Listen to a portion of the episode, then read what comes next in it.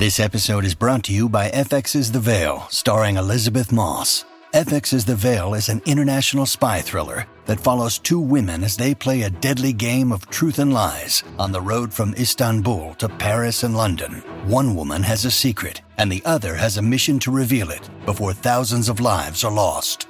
FX's The Veil, now streaming, only on Hulu. La Estatua de la Libertad es una de las estructuras más fáciles de reconocer de los Estados Unidos y el mundo. En 1886, el monumento no era solo simbólico. Durante 16 años funcionó como un faro completamente operativo.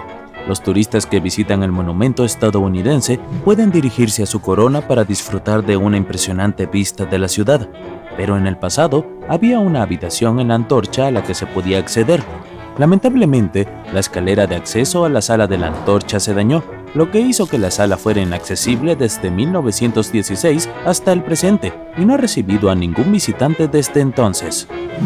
El peso de la estatua puede compararse con el de un Boeing 737 vacío, pero esta es solo la piel externa de la estatua, la estructura metálica del interior, es decir, las escaleras, los postes y los soportes, pesa otras 125 toneladas, el equivalente a una pequeña locomotora de tren, y la base de hormigón que hay debajo pesa unas impresionantes 27.000 toneladas, lo mismo que una flota de 11.000 todoterrenos pesados o 180 de las ballenas azules más grandes. Y este es el aspecto de esta estatua hace 135 años. Sí, su color es muy diferente, es el mismo color que verías si cortaras un cable eléctrico, ya que está hecho de cobre. Unos 20 años después de su instalación, se volvió completamente verde. Eso se debe a que el aire y las lluvias frecuentes fueron oxidando el metal. Se trata de un metal extremadamente delgado. Los diseñadores podrían haber hecho esas láminas más gruesas, pero la estatua habría sido aún más pesada y habría colapsado por su propio peso un poco más delgada y la fuerte oxidación y corrosión del metal habrían hecho agujeros en la estatua. El escultor había pensado bien en los detalles de la construcción y tardó más de 10 años en construirla.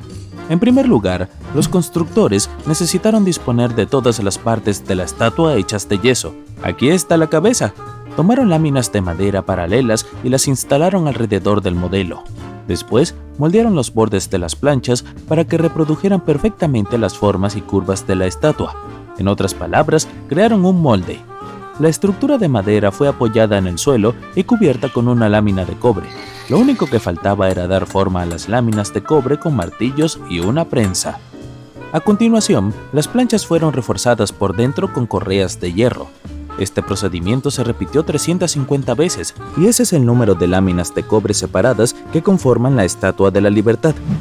Pero, si juntaras todo sin más, se derrumbaría por su propio peso o sería arrastrado por el viento. Y aquí es donde entra Gustave Eiffel. Sí, hablamos del ingeniero francés que más tarde construyó la estructura metálica más famosa del mundo, la Torre Eiffel.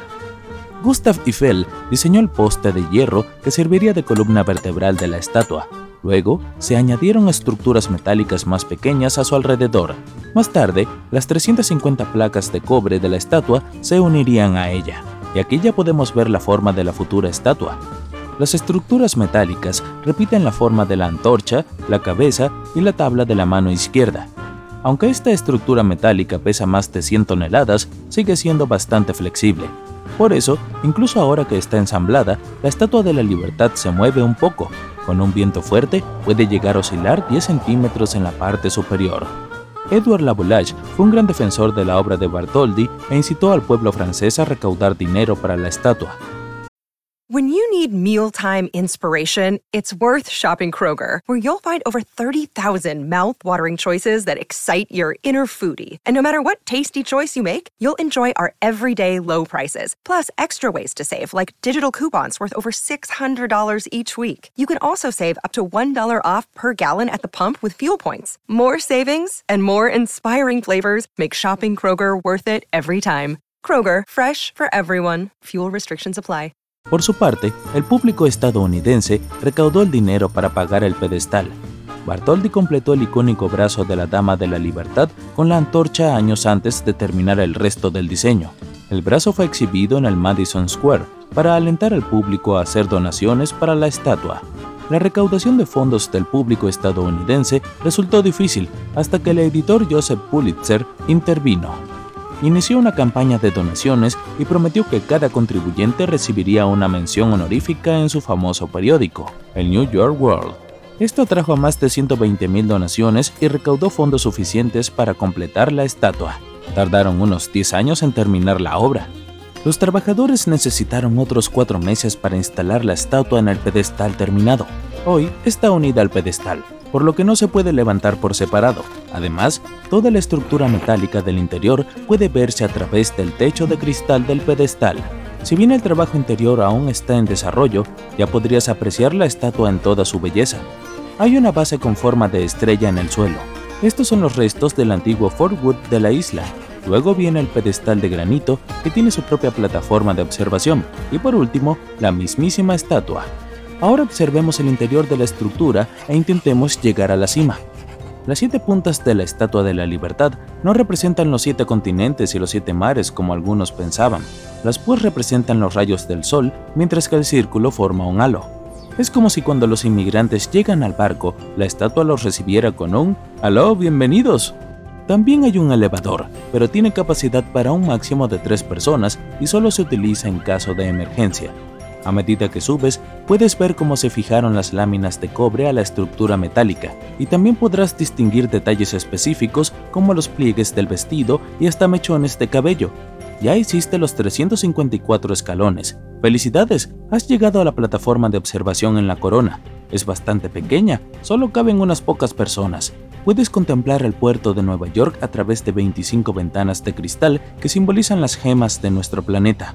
Y hay unas potentes linternas detrás de ti que iluminan los cristales. Se encienden por las noches para que los barcos puedan ver el destello de la corona.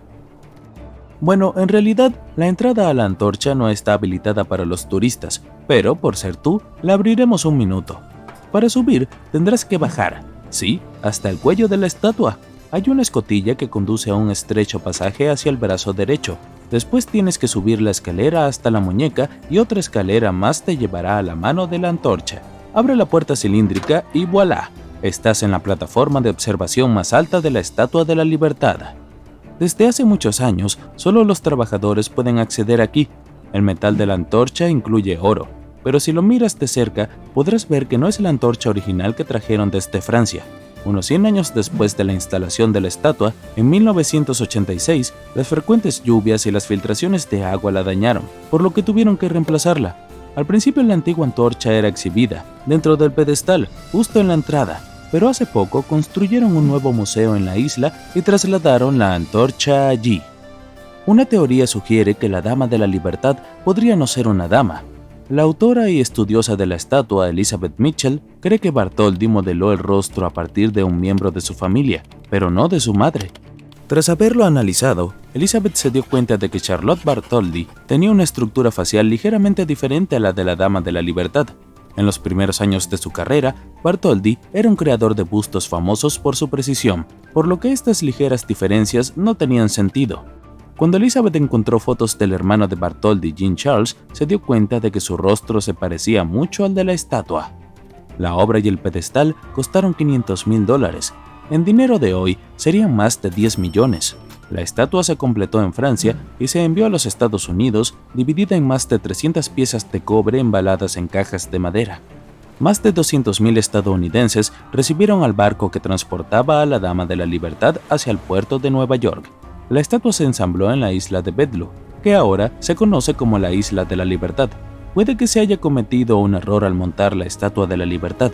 Durante una inspección en 1982, los trabajadores se dieron cuenta de que su cabeza había sido instalada medio metro fuera del centro. Tengo un calambre en el cuello, con razón llevaba tantos años con este dolor de cabeza.